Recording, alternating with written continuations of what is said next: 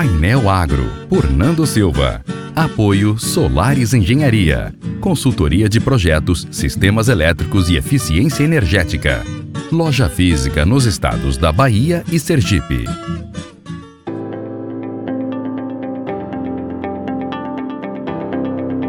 O sétimo episódio do Painel Agro continua sua saga a fim de entender sobre as fontes energéticas mais comuns encontradas no planeta. No derradeiro programa, falamos sobre a matriz energética para a elaboração de vários combustíveis, como a gasolina, gás de cozinha e o óleo diesel.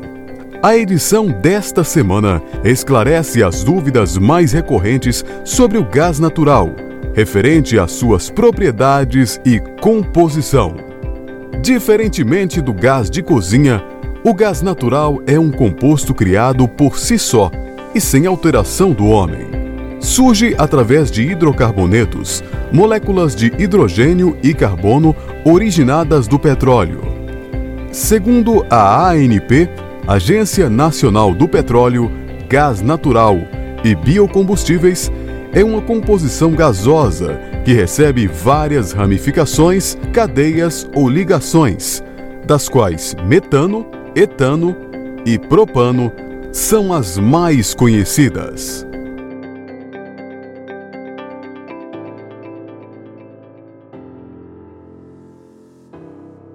O gás natural liquefeito, popularmente conhecido como gás de cozinha, utilizado no cozimento de alimentos, recebe outro tipo de tratamento Após a coleta do petróleo ou gás natural, ambos utilizados recebem um tratamento de refino, onde é regaseificado. O gás natural recebe duas classificações distintas, as quais irão distinguir sua retirada e também qualidade, conhecidos como não associado e associado. A diferença entre ambas é basicamente a sua pouca ou grande ligação ao petróleo encontrado no momento da exploração. Enquanto o associado é encontrado em forma de uma cobertura de gás ou dissolvido no próprio petróleo bruto, localizado a metros do solo ou da superfície dos oceanos, o não associado é o gás separado da água e da gordura petrolífera, sendo encontrada nos sedimentos de rocha. A ANP afirma que o nosso país possui 29 bacias sedimentares, ou seja, orifícios ou pequenas rachaduras por onde podem ser encontrados o petróleo e seus componentes, a exemplo do próprio gás natural. No Brasil, o poder de exploração das nossas reservas de gás natural, assim como o petróleo, é a Petrobras, uma empresa autônoma capacitada a gerir e explorar o terreno brasileiro desde 1953.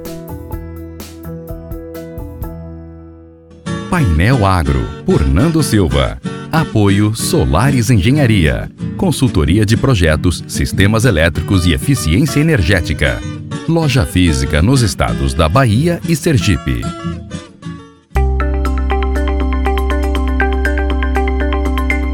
A coleta de gás natural por parte da exploradora requer um certo grau de cuidado, já que a equipe montada é capacitada a identificar material e retirá-lo sem prejudicar a natureza e o meio ambiente.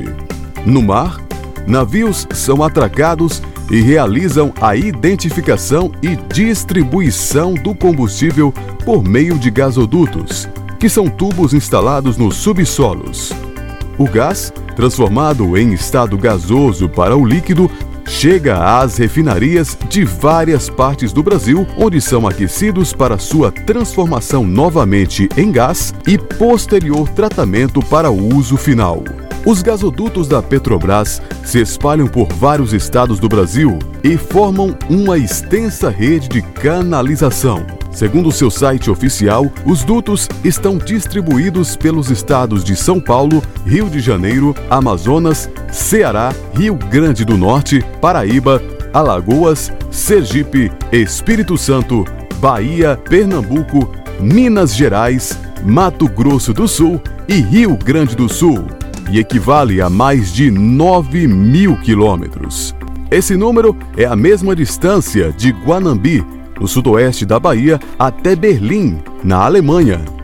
Longe, não?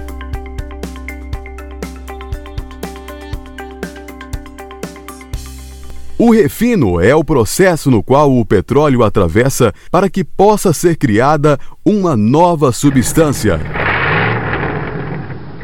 Etapa que define seus derivados, a exemplo dos também lubrificantes automotivos.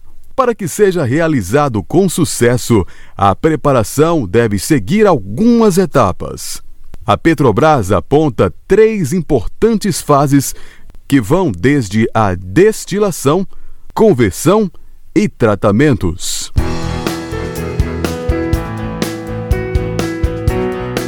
A primeira se refere ao aquecimento do petróleo bruto e à coleta de seu líquido proveniente do vapor.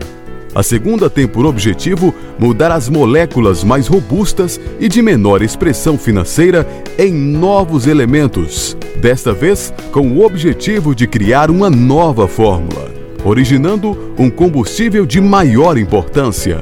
A terceira, por sua vez, refere-se à fase final do produto e identifica elementos nocivos a seres humanos, como o enxofre e sua posterior remoção de acordo com a exigência de cada empresa fiscalizadora.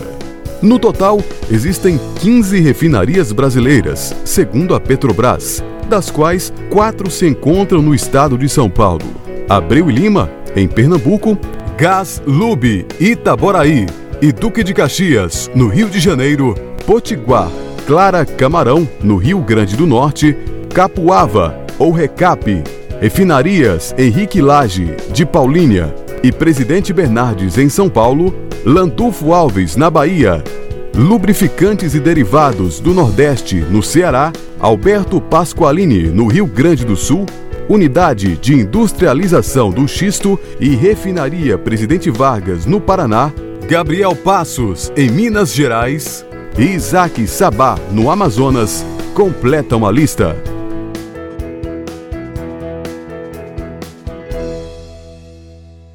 Painel Agro, por Nando Silva. Apoio Solares Engenharia. Consultoria de projetos, sistemas elétricos e eficiência energética. Loja física nos estados da Bahia e Sergipe.